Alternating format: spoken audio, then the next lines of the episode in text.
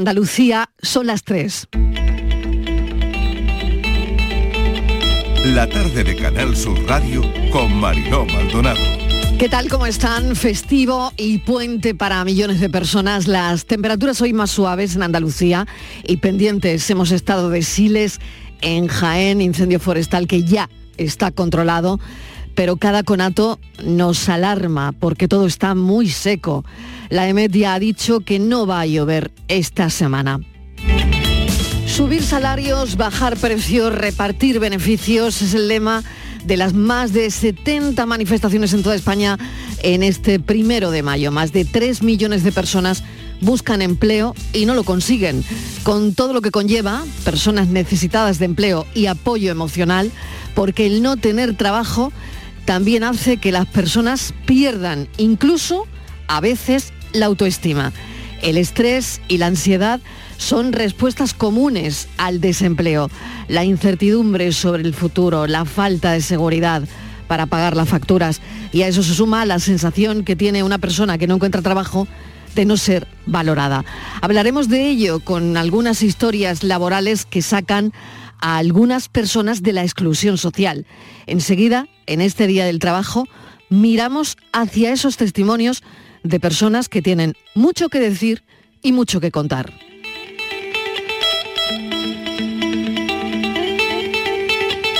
Durante toda la mañana hemos estado también pendientes del accidente de autobús en Almonte, día de trabajo trágico para las temporeras que iban en ese autobús. Una de ellas ha perdido la vida en ese accidente in itinere y otras 25 heridas en un escenario dantesco esta mañana a las 6 y 25, que es cuando, como saben, y les hemos contado ya durante toda la mañana, se ha producido el accidente. El accidente ha sido en el kilómetro 16 de la carretera A484 cuando ha volcado ese autobús que transportaba a trabajadoras temporeras de nacionalidad marroquí. Entre las causas del accidente que ahora se están investigando, bueno, pues sabemos que había niebla, que la carretera estaba mojada por la humedad, que había mala visibilidad y no sabemos si esto podría estar entre las causas, les digo ya que todo esto la Guardia Civil lo está investigando. Así ha empezado la semana, es primero de mayo, es lunes. Bienvenidos a la tarde.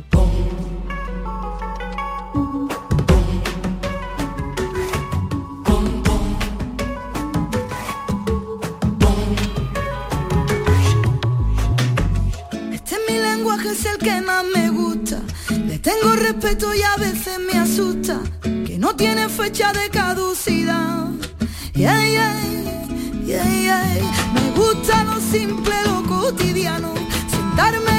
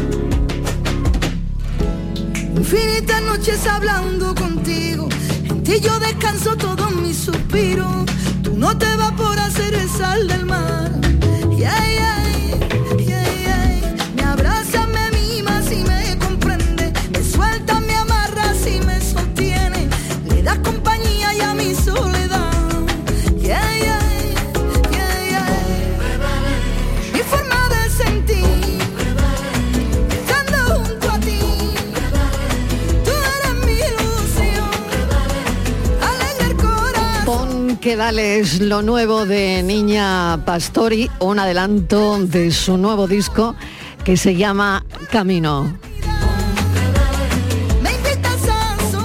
Una niña pastori como siempre con embrujo fascinante y con esa fuerza arrebatadora. Pon que dale, niña pastori, esto es lo nuevo.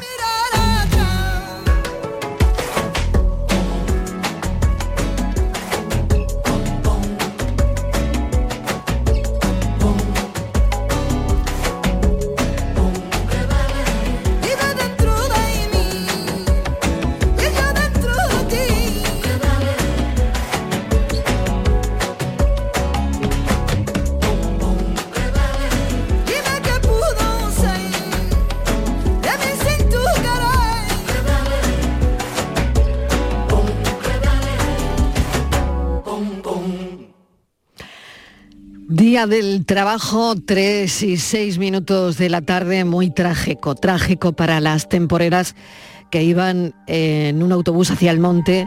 Una de ellas ha perdido la vida, 40 heridas, 7 muy graves, un escenario absolutamente dantesco. Conectamos con Javier Bolaños, que ha estado durante toda la mañana en el lugar del accidente. Compañero Javier, ¿qué tal? Bienvenido. Hola, muy buenas, eh, Marilón, que sea por un motivo tan triste como este accidente que ha ocurrido, como tú dices, en Almonte, aunque eh, hemos repartido la mañana entre Almonte y San Juan del mm. Puerto, que es el lugar desde el que eh, han partido ellas esta mañana. El accidente se producía sobre las seis y media y según hemos podido ver, hemos podido constatar directamente allí en, la zona del, del siniestro, el autobús se ve que ha perdido el control por el motivo que sea, bien por la niebla, como apuntabas, mm. o bien por alguna otra circunstancia, se desviaba hacia la derecha y después lo hacía hacia la izquierda. Era el momento en el que llegaba a una gran rotonda. Entendemos rotonda no como lo que estamos acostumbrados a ver en cualquier municipio, sino que una gran eh, circunferencia sobre la que hay otra carretera. Así que imagina las dimensiones de esa rotonda. Y ahí el autobús ha entrado girando en vez de hacia la derecha, hacia la izquierda, porque había dado un volantazo antes. Hemos visto las marcas en el suelo y ahí se ha llevado por delante un gran bloque de hormigón de aproximadamente un metro y medio cuadrado que soportaba una farola y al chocar contra ese bloque de hormigón y contra la farola ha volcado porque hay un desnivel de al menos unos dos metros en el interior de esa rotonda de la que estamos hablando. Mm. El camión ha quedado, el autobús ha quedado volcado en su parte hacia su parte izquierda y ahí es donde se han producido las escenas de pánico que hemos escuchado al, jefe del servicio de bomberos que han tenido que atender durante los primeros instantes. 39 personas entre las 38 temporeras más el eh, el chofer más el conductor. Y con esa fallecida, 14 heridas eh, eh, graves, tres de ellas muy graves y otras 22 que han, que han sido también, han resultado heridas, en este caso leves. mujeres con las que hemos contactado, hemos estado allí en la finca donde residen y ha sido en San Juan del Puerto. Hemos estado buscándola por distintas zonas hasta que hemos encontrado dónde estaban pero lamentablemente ninguna quería hablar con nosotros. de hecho, la situación, imagínate Javier, ¿no? la situación a la que se enfrentan ahora mismo que todavía no, vamos, no se han podido recuperar probablemente del impacto de lo que ha pasado esta mañana, ¿no? Eh, Absolutamente. Claro, has estado entonces eh, en el lugar del accidente y después te has ido para San Juan del Puerto, ¿no? Donde has intentado localizarlas. Sí, eh, ya te digo que de hecho mm. las he localizado, había un gran, una especie de hacienda mm. eh, en la que hay una zona abierta a la que yo personalmente no he querido acceder hasta que ya no me dieran permiso. me hacían gestos con la mano, me hacían gestos con la mano que no, que no, cuando veían el, el mm. micrófono. Una de ellas sí salió y eh, intenté hablar con ella, pero esto fue lo que, lo que nos contaba.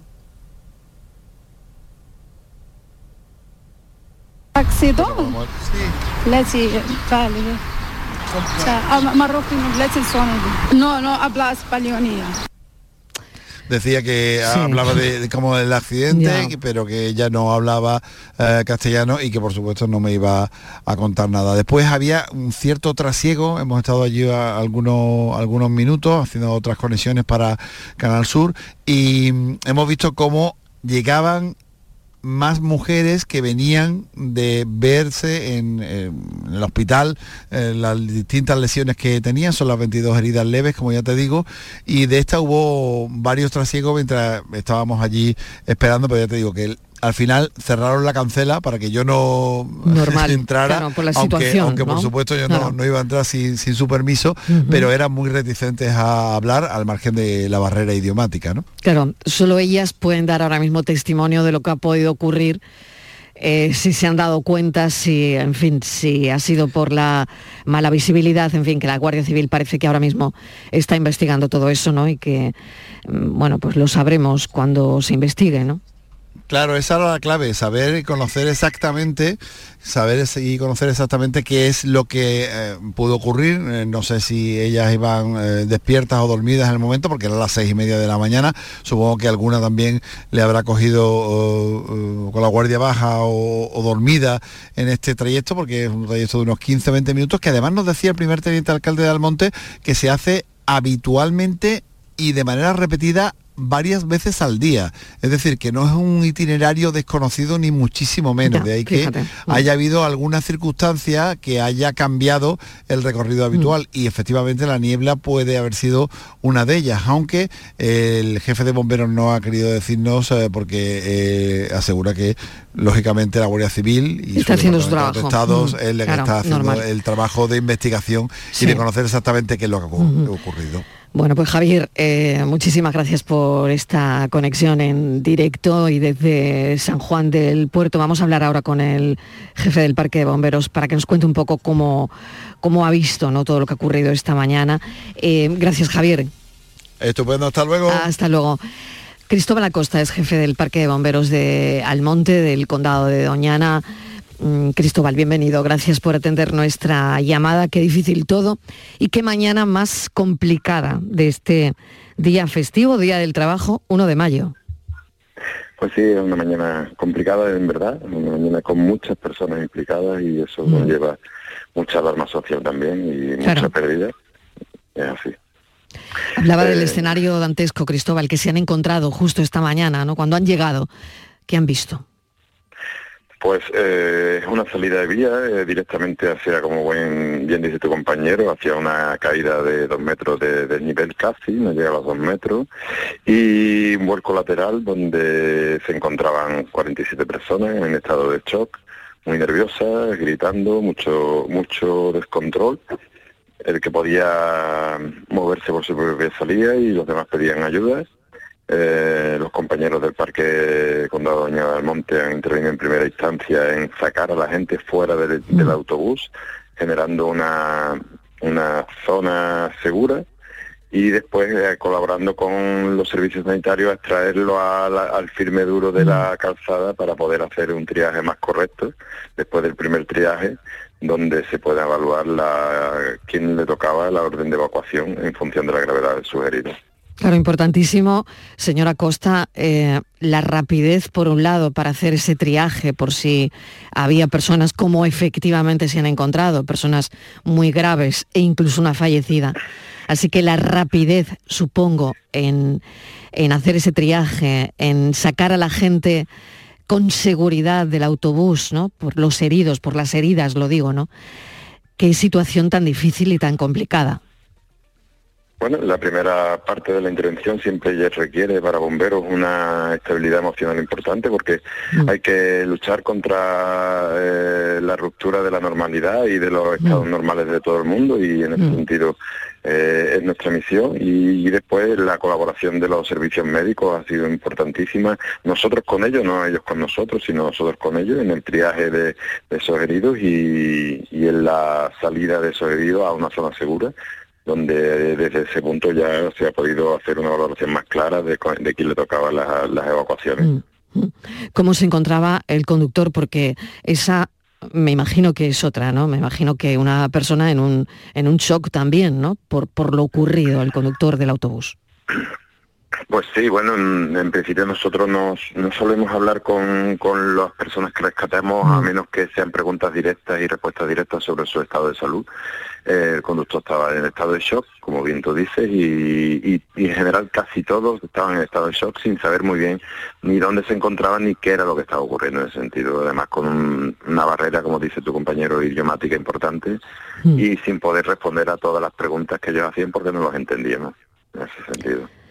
Qué situación tan, tan difícil, ¿no? Y, la verdad es que luego con una persona fallecida en ese momento, eh, con tantos heridos, heridas en este caso, le agradecemos enormemente Cristóbal Acosta, por un lado, bueno, pues que pues que haya sabido, ¿no? Mm, desde luego, como saben y como hacen siempre, manejar una situación tan complicada y tan difícil, porque generalmente son casi los primeros en llegar Así que le agradecemos desde aquí que nos haya atendido y, también, bueno, agradecer a los cuerpos y fuerzas de seguridad del Estado lo que hacen día a día, ¿no? Como este día festivo, 6 y 25 de la mañana y ocurre la, tragedia que ha ocurrido.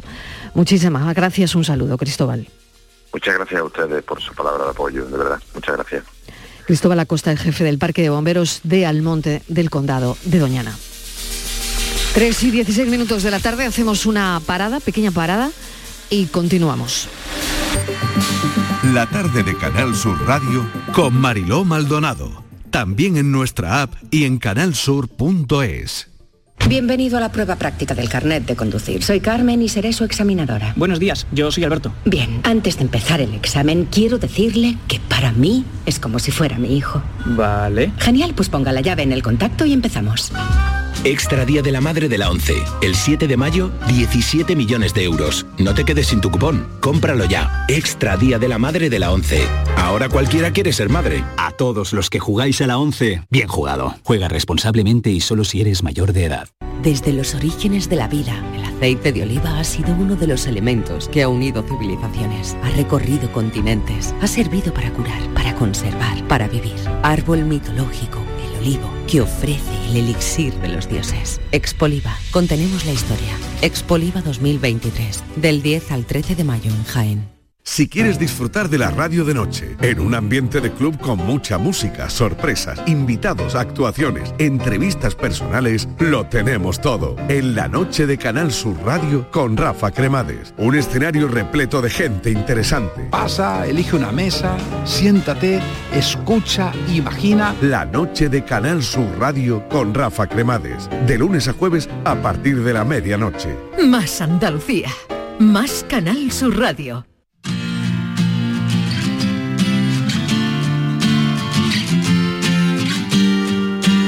La tarde de Canal Sur Radio con Mariló Maldonado. Más de 3 millones de personas buscan empleo en nuestro país y no lo consiguen, con todo lo que conlleva personas necesitadas de empleo y apoyo emocional, porque el no tener un trabajo también hace mella, mucha mella, hace que las personas pierdan incluso, como les decía hace un rato, la autoestima, entre otras cosas, porque el empleo es una herramienta importante para reducir también la exclusión social y la exclusión económica, especialmente en las personas vulnerables. Las personas en situación de exclusión social a menudo enfrentan desafíos para encontrar y mantener un empleo debido a muchísimas barreras. Y hoy queríamos poner el foco justo en eso, la promoción del empleo entre las personas vulnerables que es uno de los objetivos en los que trabajan organizaciones como, por ejemplo, Cáritas. Vamos a hablar con Rubén Requena, técnico del equipo de Economía Solidaria de Cáritas Española. Rubén, bienvenido. Gracias por acompañarnos. No, muchas gracias a vosotros por atendernos. Claro, la importancia que tiene un día como hoy, fíjese, mm, primero de mayo, y mm, tres millones de personas desempleadas que no que les es difícil encontrar encontrar trabajo. Pero nosotros hemos querido poner el foco en esas personas que están a punto o que están incluso en exclusión social y que el trabajo les puede ayudar y mucho. Cómo lo hace Caritas bueno nosotros eh, tenemos eh, una serie de dispositivos para eh, ayudar a las personas que acuden a, estos servicios, que básicamente son, eh, están orientados a, servicios como la orientación laboral, la formación, la intermediación. Pero yo quería hacer un poco de hincapié en lo que precisamente estabas diciendo, es que el empleo hasta ahora era la, forma que, nos habíamos dado, que teníamos eh, para acceder a bienes y, servicios. Sin embargo, de un tiempo a esta parte, en los últimos 8 o 10 años está sucediendo en España un fenómeno que hasta ahora para nosotros era desconocido, que es que nos encontramos con que en torno a un 20% de las personas que hoy en día trabajamos no llegan a final de mes. Mm. Por lo tanto, el trabajo ni siquiera es el garante, como hasta ahora lo era, de poder participar eh, socialmente con plenas garantías. ¿no? Mm. Qué interesante esto que, que cuenta porque es lo que está ocurriendo, de hecho, ¿no? Y por otro lado, Em, no sé qué herramientas les dan a las personas que, bueno, que se acercan a su organización y les cuentan el problema en el que se encuentran, porque sabemos que incluyen capacitación de, por ejemplo, de habilidades laborales, ¿no? Incluso asesoramiento sobre cómo redactar un currículum o cómo prepararse para una entrevista, ¿no? Claro, es un poco también lo que tú decías, ¿no? El tema de la autoestima es fundamental eh, las personas mm, cuando llevamos un tiempo sin trabajar y además si tenemos asociada algún tipo de problemática social alrededor es difícil otra vez recuperar, retomar eh, el camino, ¿no? Y de alguna forma nosotros tratamos de, bueno, todas eh, las personas que acuden a nuestros servicios las atendemos de manera individualizada, aunque hay algunos recursos que son grupales, pero lo hacemos de manera individualizada, tratamos de adaptar al máximo los recursos de los que disponemos a cada una de ellas y de lo que se trata es de acompañarlas. O sea, yo creo que este realmente es nuestro fuerte, estar al lado de todas estas personas en todo el proceso, que además no son procesos lineales, porque las personas no somos lineales, quiero decir, mm. son procesos de idas y venidas, ¿no? Mm. Ayudarles a hacer un currículum, todo el tema de la orientación laboral, los aprendizajes también de con la brecha digital tan grande que con la que nos encontramos hoy en día, mm. y aparte de eso, pues muchas formaciones profesionales que las acercan a, a un trabajo. ¿no? Si me permite, voy a seguir incluyendo a personas en esta conversación, Rubén, eh, porque vamos a conocer a Mari Carmen Rodríguez, que su vida ha dado un giro importante desde que tiene un contrato, lo que hablábamos de la autoestima y demás cosas desde que tiene un contrato y desde que puede cotizar. Tiene 48 años, ha conseguido un empleo en una cadena de supermercados que, pues eso, que le permite cotizar a la seguridad social. Está casada, tiene dos hijos, uno de 19 y otro de 16. Trabaja en este supermercado en Cádiz y es gracias también a la formación que recibió en la Escuela de Formación de Cáritas enfocado, por ejemplo, en su caso, a grandes supermercados o, a grandes almacenes. Mari Carmen Rodríguez, bienvenida. Hola, buenos días. Muchísimas gracias por atendernos. ¿Cómo le ha cambiado a usted la vida, Mari Carmen, con el trabajo? Hombre, pues muchísimo, porque ahora estamos más tranquilos, se pueden afrontar las cosas de otra manera. ¿Cuál era la situación antes de tener trabajo? ¿En qué pensaba? ¿Cómo, cómo, cómo estaba su situación? Pues era un poco complicada porque a lo que yo me dedicaba, me podía dedicar era al cuidado de personas mayores y, asistencia en el hogar. Entonces eso está mm, mal pagado, no está regularizado Mari Carmen, sí, y no, claro, no tenía, no estaba cotizando a la seguridad social. Nada, nada. Nada. Bueno, tengo dificultades con su teléfono, vamos a intentar arreglarlo. Mientras tanto, voy a presentar a Javier Ortiz. Javier ha conseguido tener lo que quería, una oportunidad de trabajo y conexiones para poder desarrollarse en el futuro en el ámbito de la hostelería Javier además está buscando ahora mismo empleo, realizando entrevistas de trabajo. Javier, bienvenido. Hola, muy buenas tardes a todos.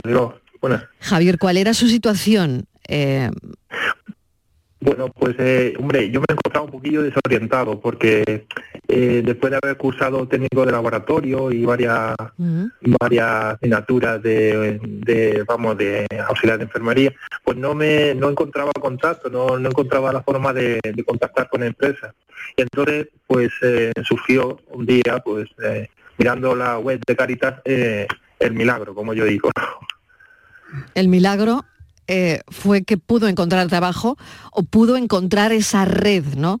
Por lo menos con quien compartir lo que usted estaba viviendo, ¿no? Exactamente, tuve la suerte de, ver que había un curso de hostelería, eh, de técnico de, técnica básica de hostelería, y entonces pues yo siempre me ha gustado un poquito la cocina, entonces mm. pues me, aventuré. Y la verdad eh, fueron muy amables durante todo el periplo, aprendí muchísimo y tuve la oportunidad de, de contactar con un, con un famoso restaurante de la ciudad, aquí de Jaén. Ah, qué interesante. Javier, voy a colgarle también a usted porque voy a tratar de mejorar la calidad de ese sonido que estamos ofreciendo, que tampoco es bueno, fíjese. Creo que tengo a Mari Carmen. Mari Carmen. Ahora creo que ya la oigo muchísimo mejor. A ver, ahora mucho mejor. Bueno, y tengo a Rubén, que también ha escuchado a los dos. Rubén, esto es, esto es el ejemplo, además. Sí, sí, claramente. yo me alegro mucho de, que hayamos podido ayudarles a cambiar su situación. Eh, ya como os decía, creo que nuestro fuerte realmente no es tanto que también eh, la orientación laboral, la formación, la intermediación, sino estar al lado de la gente. Claro, Mari Carmen, usted se ha sentido probablemente menos sola. Sí, claro, y lo que, lo que, lo que más me gustó de todo esto, aparte de la formación, por supuesto, que fue excelente, fue que mm, todo el mundo me animaba, nadie me decía que, que no, no tenía en ningún sitio un no por respuesta, sino venga que vamos a intentarlo, venga que lo vamos a hacer, venga que sí, que podemos. Y bueno, pues al final, mira, salió bien. Mari Carmen, ¿y está feliz con lo que tiene ahora? Eh, no, no, no sé si si hay una proyección también de, de, futuro, ¿no? Que por qué no, pero no sé cómo se encuentra ahora. Hombre, pues ahora estamos mm, sobre todo tranquilos, mucho mm. más tranquilos, eh, sin el agobio de mm, tenemos recibos por pagar, no podemos, tenemos que decidir porque también tenemos la situación en la familia de que un hijo es celíaco, eh, que decidimos qué hacemos, compramos, pagamos. Ahora no es que nos sobre, pero todos los gastos están cubiertos y eso es una tranquilidad. Vuelvo con Javier, a ver si hemos sido capaces de mejorar el, sonido, que creo que sí. Javier, ¿qué tal? O buenas, Mariló. Eh, ¿Qué tal? ¿Cómo... ahora mejor, ahora muchísimo mejor. Muchísimo, bien, genial. Vale, pues... pues, cuéntenos que usted nos hablaba de un restaurante. Sí, eh, es un restaurante de aquí, de la ciudad, que tiene, un, vamos, que, es una, tiene mucha fama, porque se sirve comida de primera categoría, vamos, eh, se sirve todo tipo de marisco, todo tipo de, de carne preparada con excepcionalidad, o sea, todo de alta gama. Vamos, he aprendido una barbaridad, además de trabajar. Bueno, eh, eso es importantísimo, ¿no? Aprender y sobre todo yo hablaba de la autoestima, del problema que, te da el estar buscando empleo y un día y otro día estar en la calle y, no encontrar nada y, y, parece que ninguna puerta se abre. ¿Cuál es esa sensación? Bueno, es, un panorama un poco desalentador, la verdad, porque te encuentras que tú tienes mucha ilusión, cada día inicias tu búsqueda activa de empleo, mm. eh, llamas a muchas puertas y la verdad que no abre prácticamente ninguna o ninguna, por no decir. Entonces mm, te encuentras con un poco desanimado, porque esto va increciendo y con el tiempo, o sea, eh, tus sentimientos de autoestima, de valía, pues pueden que, que no se, que se vayan disminuyendo. Y lógicamente llega un momento en el que casi no ves salida, no ves oportunidad, dices, madre mía, no puede ser que todos los sitios donde voy eh, no no intenten ayudarme o no puedan ver lo mm. que yo valgo, en verdad. Y ese es el problema handicap, es Exactamente, eso es, ¿no? El problema de autoestima. ¿Por qué nadie me contrata? ¿Cuál es? ¿Qué problema? ¿Qué problema hay? ¿Qué problema tengo? ¿no? Es lo que uno se pregunta cuando a lo mejor eh, lo más seguro es que eh, no pase por ahí, ¿no? Pero al final hay otros elementos implicados que hacen que, que la persona se venga abajo. Por otro lado, eh, ¿cuál es el, momento más difícil, más difícil que, ha pasado, Javier? Bueno, el, momento más difícil fue cuando, cuando ya, eh, después de mucho tipo de búsqueda de empleo, de echar mucho currículum, pues te encuentras eh, que, que, claro, que dices, yo necesito trabajar ya porque ya no tengo prácticamente nada de dinero, está todo fatal Y mm. entonces pues llega un momento que la verdad es un poco de angustia asistencial porque prácticamente no se puede dormir bien, mm. eh, le da vuelta a muchas cosas y claro, ahí es donde entra mucho la, bueno, a mí me ayuda mucho la gestión emocional de, de ayudar a, expresar los sentimientos, a los estados a veces de enfado, de ira que vas pasando, porque claro, no a veces no entiendes por qué eh, no consigues el trabajo, porque algunas cosas vamos, yo estoy seguro que algunas cosas seguro que la hago bien. Entonces, yo estoy convencida también, ¿eh? exactamente. Entonces, es el, problema que, que, te va poco a poco minando, como yo digo, y llega un momento en el que la verdad que es que te desmoronas ahí y, mm. bueno, casi no tocas su fondo del todo, pero sí te ves muy mal, la verdad, muy mal. Bueno, ¿qué ilusiones Javier tiene para el futuro? Bueno, pues a raíz del programa que desarrollé con Caritas y de todas las competencias que ha adquirido, todo el conocimiento que ha aprendido en el tratamiento de la, de la comida, del servicio a la gente y tal, pues se me han abierto un montón de puertas y contacto con gente que continuamente está interesada en, en contratarme. Hombre, también depende también del, ya sabéis que la hostelería tiene sus más y sus menos, tiene sus periodos donde, donde lógicamente hay mucha más necesidad de personal, pero que tengo una gran expectativa porque hay varios hay varios centros que están interesados, ya ven el currículum y Qué bien. periodo poco, dentro de poco que, que pueda contactar con ellos a ver si puede ser un contrato más serio de trabajo. Qué bueno, muy bien, porque ahora se trata de ir un poco subiendo, de ir mejorando y de ir, bueno, cerrando contratos que, que valgan más la pena, ¿no? Exactamente, el primer escalón ya está dado, ya está aprendido el conocimiento, ya está la, experiencia profesional de esos dos meses de, contrato con, en este restaurante, donde la verdad se trabaja a un nivel alto y claro, ese conocimiento y esa experiencia pues a mí me ha ayudado una barbaridad, la verdad. Eso ha sido un, satisfactoria totalmente la relación que, me, ha, patrocinado estar. Qué interesante. no sé si Rubén quiere decir algo a Mari Carmen o a Javier. Rubén. Por, la valentía de, exponer que no, no, siempre es fácil, ¿no? Contar cuando uno no está bien y cuando pide ayuda y cuando no siempre es fácil contarlo. Y yo quiero desde aquí agradecerles la valentía por, por contarlo, vaya.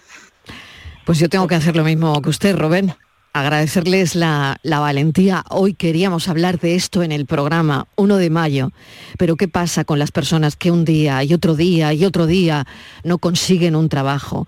¿Qué pasa cuando hay gente en riesgo de exclusión social? Bueno, pues que hay gente como Cáritas que también está atendiendo una mano a todas estas personas y esto hay que contarlo, claro que hay que contarlo. Muchísimas gracias Rubén Requena, técnico del equipo de Economía Solidaria de Cáritas España.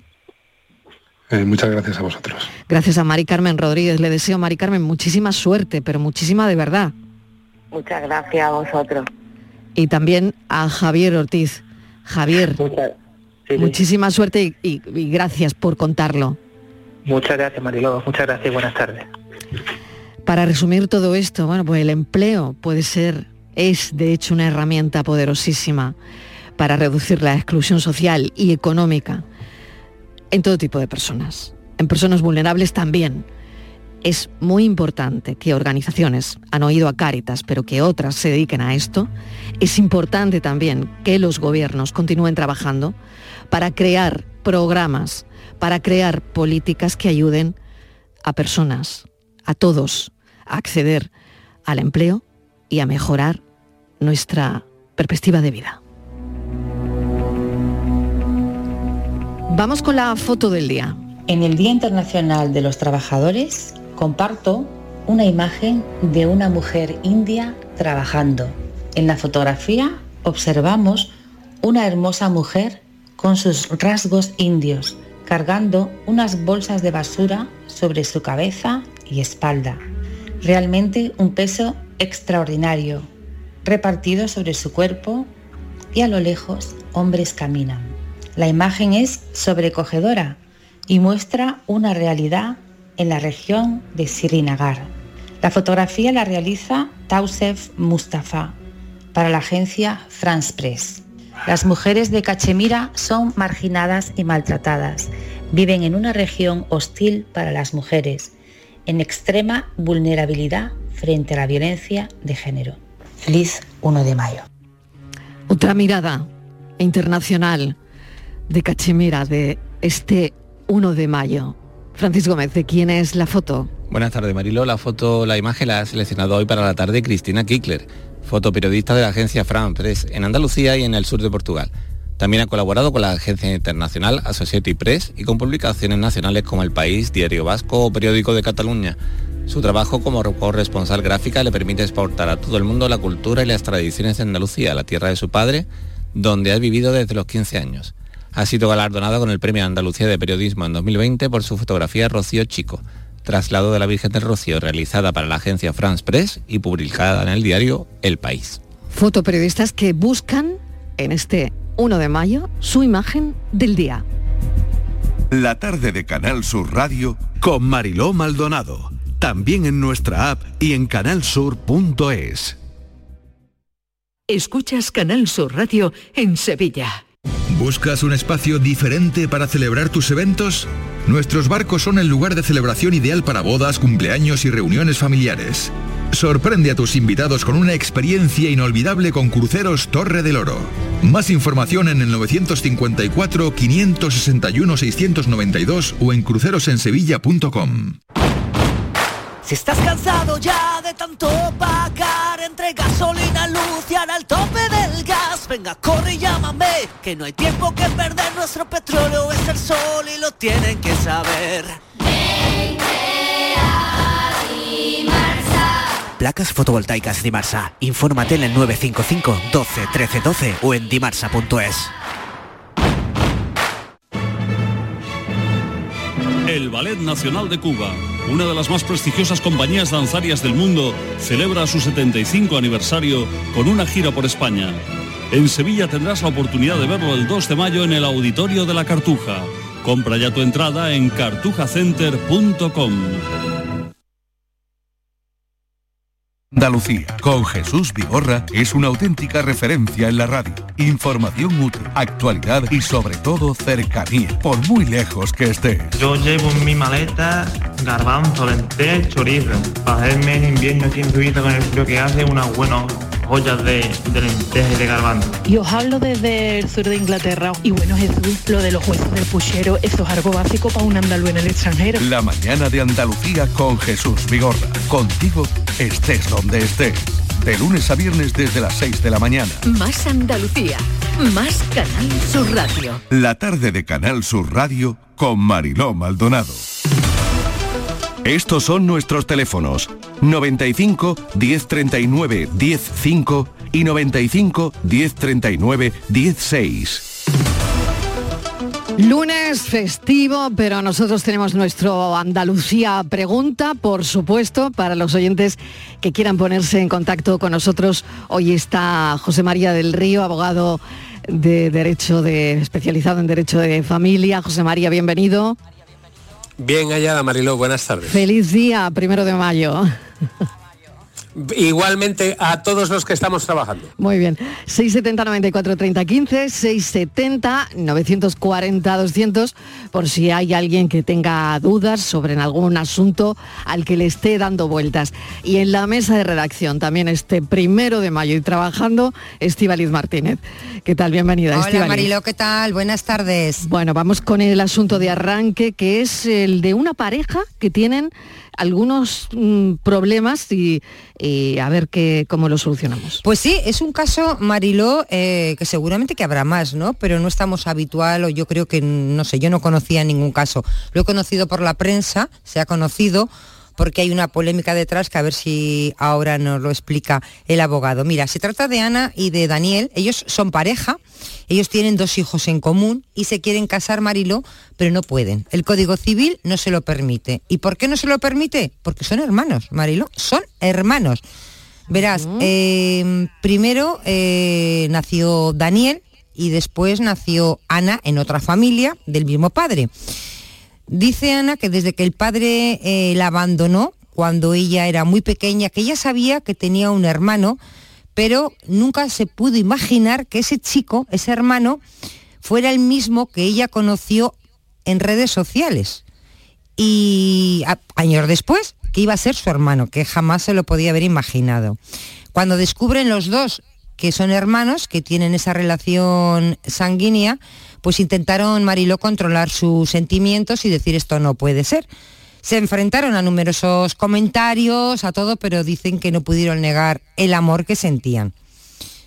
El amor fue adelante, tienen dos hijos, los niños están registrados de forma completamente legal, porque la ley del registro civil va por otro lado, parece ser, y, la, y permite la afiliación en apellidos maternos y paterno. Ambos hijos de, ellos, los dos hijos de Ana y de Daniel, han nacido sanos, ya que ellos, bueno, pues dicen que se preocuparon mucho de realizar un estudio genético que les asegurara que no tenían ningún problema y que podían tener descendencia. El problema es que eh, Mariló no pueden eh, casarse el abogado de ellos dice mm, que, el incesto dejó de ser delito hace años, pero que el Código Civil español prohíbe el matrimonio entre parientes directos. Dice que incluso es una prohibición que se ha extendido hasta relaciones de tercer grado en las parejas de hecho. Y queríamos que José María del Río nos pusiera en pie todo esto porque es como una historia de amor muy bonita, pero un poco liosa. Eh, mucho, muy liosa, ¿eh? Muy liosa.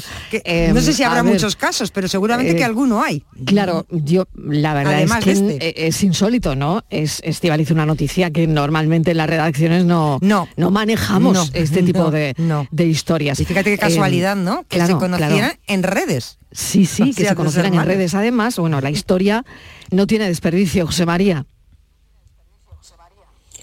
Bueno, yo eh, cuando hay cosas tan raras como estas, eh, yo suelo decir un principio que por ser romano y muy antiguo está muy en boga o está muy de moda. Dura lex, sed lex. Es decir, la ley es dura, pero es la ley. Eh, y si nos atenemos a ese principio romano, tenemos que decir que es que está prohibido por la ley, por el Código Civil, por el artículo 47 del Código Civil el matrimonio entre colaterales por cosanguinidad hasta el tercer grado. Es decir, está prohibido, en este caso, el matrimonio entre hermanos. ¿Por qué? Pues porque de alguna manera no resulta biológicamente lógico porque parece ser que existen problemas, aunque en esta pareja no los haya, parece ser que existen problemas por la aplicación de la ley de Mendel de que existan eh, hijos con una serie de malformaciones eh, físicas y psíquicas y porque como existen eh, esta, esta relación podría poner en entredicho, podría perjudicar una serie de derechos, una serie de bienes y una serie de expectativas de derechos que los hermanos pueden tener pues como herederos, como cónyuges, como, eh, como una serie de figuras que de alguna manera eh, no podrían admitirse en caso de que se permitiera el matrimonio.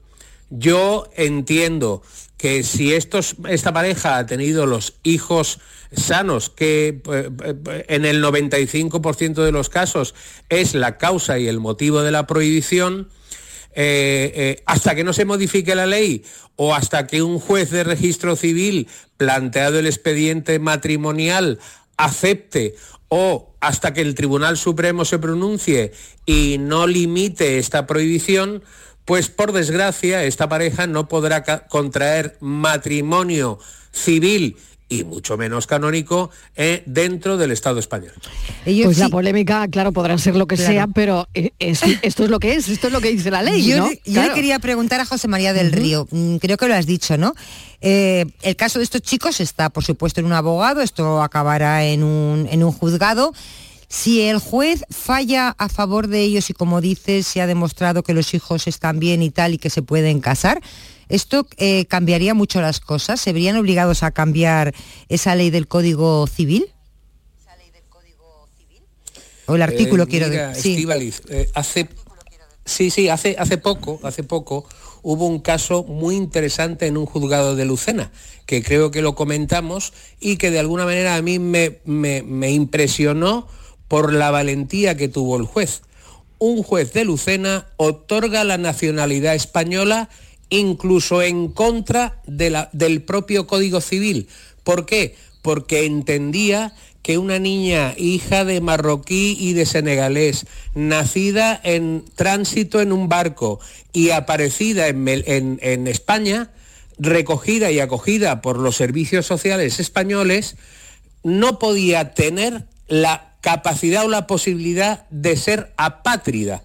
Y él entendió y aplicó e interpretó la ley que como existen una serie de normas internacionales, mm, que, no que sean interiores de España, pero como existen normas internacionales que de alguna manera amparan los derechos del menor y hay una norma internacional, el Tratado de Nueva York, que imposibilita que un menor no tenga nacionalidad, aplicó eh, esos principios internacionales incluso contrariamente a la posible filiación española de esa niña y le otorgó la nacionalidad española.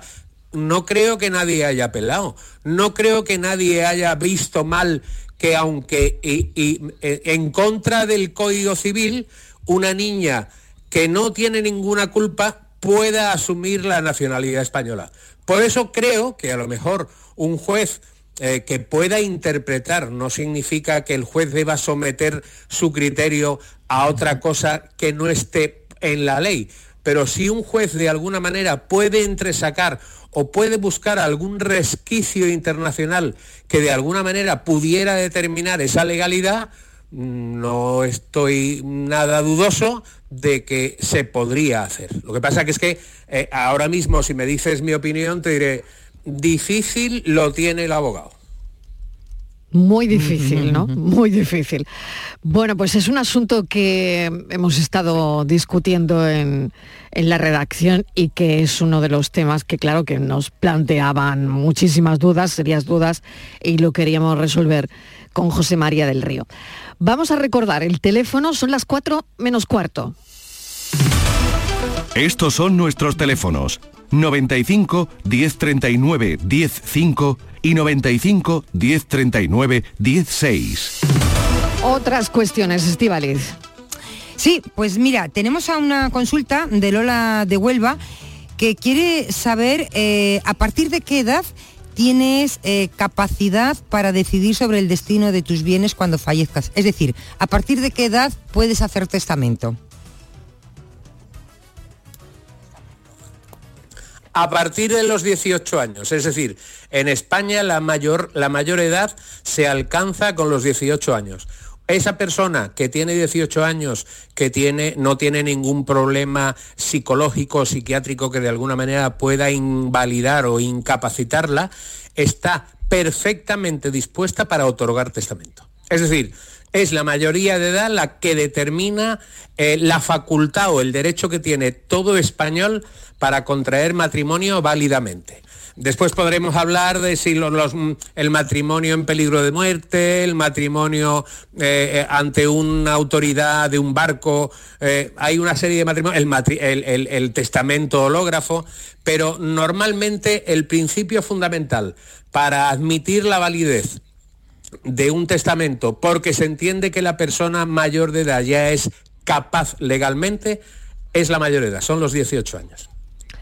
18 años. Bueno, 670 94 30 15, 670 940 200. Adelante, Estivaliz.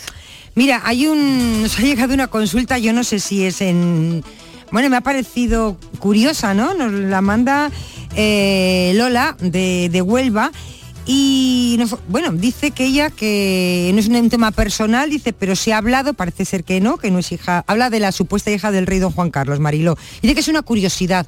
Dice, a ver si del río, bueno, pues por saberlo, ¿no? Dice que cómo encajaría una nueva hija del rey Juan Carlos en la línea sucesoria y cuál sería su herencia. Es una curiosidad que no viene muy bien esta. Pero bueno, es curioso y bueno, nos lo pide Lola y se lo vamos a. La vamos a complacer. Bien, eh, vamos a ver, lo primero, lo primero en la línea sucesoria entiendo que no, por cuanto de alguna manera primero habría que eh, determinar esa filiación no matrimonial de esa hija como hija del, del rey emérito. En segundo lugar, Claro, al no ser hija legítima, eh, se prohíbe o se proscribe de alguna manera incluir a ningún heredero del emérito rey en, ningún, en ninguna línea sucesoria, por cuanto de alguna manera no gozaría del carácter de hijo matrimonial, que en ese caso determinaría esa, esa línea sucesoria.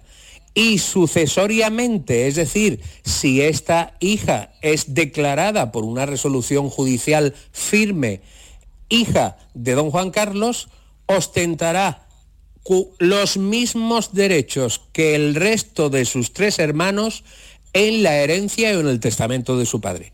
Lo que yo creo que en este caso ocurriría es que si se hace en vida, imagino que el rey emérito eh, cambiaría, si no lo tiene, cambiaría su testamento para de alguna manera limitar el derecho de herencia que tiene esta hija eh, no matrimonial a su legítima estricta y mejoraría, entiendo yo, la herencia del resto de sus hijos legítimos.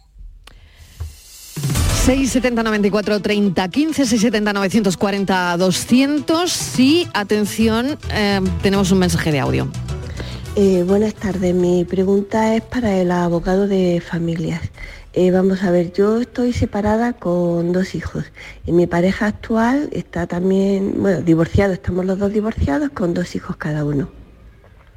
Somos pareja de hecho y entonces decidimos comprarnos el piso donde vivíamos y cuando fuimos al banco, ¿cuál fue nuestra sorpresa? Que él tiene una deuda de un, dinero de 25.000 euros eran por, porque él avaló a su exmujer y a su excuñado para un negocio.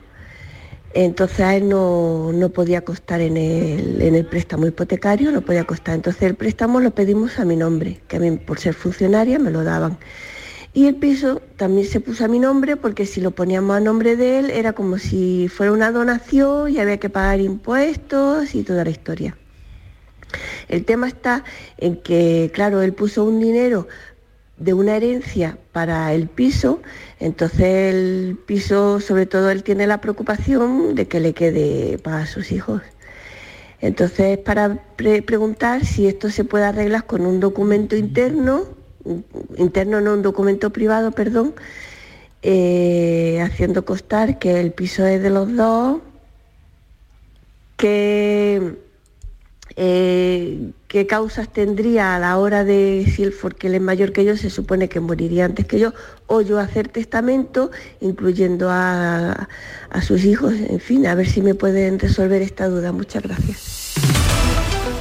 Muy bien, bueno, me parece que esto sirve, esta pregunta, por si hay alguien más que se la está haciendo. José María. Sí, José María. ¿Has oído la pregunta, José María? Ahí lo hemos perdido, mm. ¿no? No lo tenemos. A ver si eh, está por aquí. Ahora. ahora, ahora, venga. Ahora. Venga, José María. Vamos a ver. Has oído bien, ¿verdad? Todo, todo el audio, ¿no? Sí, eh, Porque es muy interesante. He oído bien, pero eh, hay veces que el abogado tiene que tirar tiros para todos los lados, entonces es complicado. Vamos a ver. Venga. Vamos a ver. esta señora, si tiene la casa a su nombre, es privativa de ella porque no consta en ningún documento público que este señor haya dado dinero para su adquisición. Segundo, Lógicamente, esta señora no puede poner ahora mismo el nombre, en el, título de la vivienda al 50% indiviso a nombre de él, por cuanto al ser avalista de una operación, pues seguramente tendría esa garantía para garantizar el pago de esa operación de aval que tiene. En tercer lugar, documento privado, yo no se lo reconocería, es decir, yo lo que podría hacer o lo que yo le recomendaría es un reconocimiento de deuda. Comparece ella ante notario y dice, mire usted, reconozco que este señor de mi vivienda aportó la cantidad de tanto dinero en su adquisición y por consiguiente ese, yo reconozco que esa deuda es la asumí yo con cargo a su patrimonio y por consiguiente para garantizar ese reconocimiento de deuda, yo le digo que si no se lo apago o si no se le reconoce o si no podemos otorgar escritura pública, perfectamente eh, en caso de fallecimiento, él será titular del 50% de la vivienda. Así de claro. Reconocimiento de, de deuda. Bueno, pues yo no sé, Estival, si tú tienes alguna duda, pero yo creo que queda meridianamente clara la respuesta, ¿no? Claro. Muy bien. Bueno, pues cinco minutitos y llegamos a las cuatro en punto de la tarde. Vamos con otra cuestión. Vamos con Encarna, de Granada. Eh, José María, Encarna dice, me estoy divorciando y la casa eh, tiene hipoteca. Yo no trabajo y me voy a quedar en la casa con mis dos hijos. Eh, pregunta, ¿quién debe hacerse cargo del pago de la hipoteca? Y otra pregunta, dice, si mi ex paga la, la hipoteca completa, ¿yo pierdo algún derecho en la propiedad de la vivienda? Vamos a ver, pregunta interesante. Mm. Él, si él es el que está pagando la hipoteca, necesario y obligatoriamente tendrá que seguir pagándolo él. Ahora bien, como la hipoteca se solicitó en estado de casados, la obligación que tiene este, en este caso la señora de pagar al 50% su hipoteca como no la está haciendo, a la venta de la vivienda, este señor será acreedor, tendrá un derecho de crédito de la parte de hipoteca que ha pagado él, pero que le correspondía pagar a su ex esposa. Es decir, la casa seguirá siendo ganancial y este señor tendrá un derecho de crédito frente a la sociedad de gananciales por el importe que correspondiendo a la señora él ha hecho efectivo. Bueno, Siguiente cuestión. Pues mira, va más o menos sobre esa línea. Es Mercedes, es de Sevilla y es muy parecido. También se divorció, se quedó, tiene un hijo, se quedó en, la casa con su hijo viviendo, no dice si trabaja o no, no habla de hipoteca. Lo que quiere saber es que su hijo ya es mayor de edad y, quiere, y te pregunta si ahora puede perder la casa familiar, si el marido le puede obligar a que se vayan cuando el hijo es mayor de edad. Vamos a ver, esto es, esto es un tema intísimo que de alguna manera debe quedar claro a, las personas que se están separadas o divorciadas con atribución del uso y disfrute del domicilio conyugal. Ha habido una sentencia muy reciente del Tribunal Supremo que dice que el derecho habitacional que ostentan los menores hijos en un matrimonio y que les faculta para que la madre o el progenitor que quede con ellos tenga atribuido judicialmente el uso y disfrute del domicilio conyugal, desaparece cuando los hijos alcanzan la mayoría de edad. Entonces, normalmente, primero este señor tendría que iniciar un procedimiento de modificación de medidas para extinguir el derecho de uso y disfrute de la vivienda que fue judicialmente adjudicada. Ahora bien, el Tribunal Supremo no se queda ahí y dice, mire usted, como ya no existe ese derecho de uso reconocido en favor de uno de los progenitores, el juez en la atribución de ese uso tendrá que atender a lo que se llama en derecho el interés más necesitado de protección. Puede ser la mujer si no trabaja, pero normalmente el Tribunal Supremo también exige que a ese interés necesitado de protección se le temporalice el periodo de uso de la vivienda. Es decir, podrá ser esta señora declarada eh, que es el interés más necesitado de protección, pero obliga al juez a fijar un límite temporal para extinguir ese derecho de uso.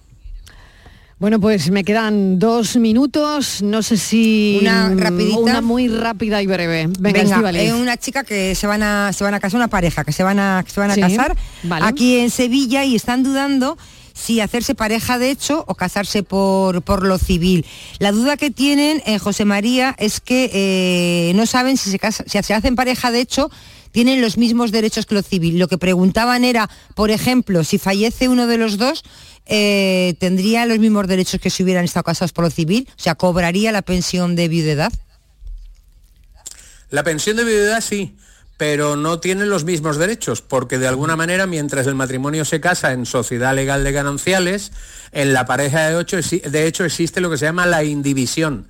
Y para que una persona herede, tiene que existir testamento de la persona que falleció y declararle heredera de un tercio de los bienes de la herencia. Es decir, todavía el matrimonio tiene una serie de derechos más reconocidos en favor de los, de los contrayentes que la pareja de hecho. Por consiguiente, eh, eh, mi consejo o mi orientación, con independencia de todo, es que más derechos van a tener si se casan que si viven en pareja. Pues nada, me quedan 40 segundos que voy a utilizar para dar las gracias y despedir a José María del Río. Hasta la semana que viene, muchísimas gracias y que disfrutes, bueno, de lo que queda de este día de fiesta, que todavía queda un rato. Gracias. Muchísimas gracias, José María. Estivaliz, hasta, dentro de un momento que avanzamos el café de las 5 en un instante. Escuchen las noticias.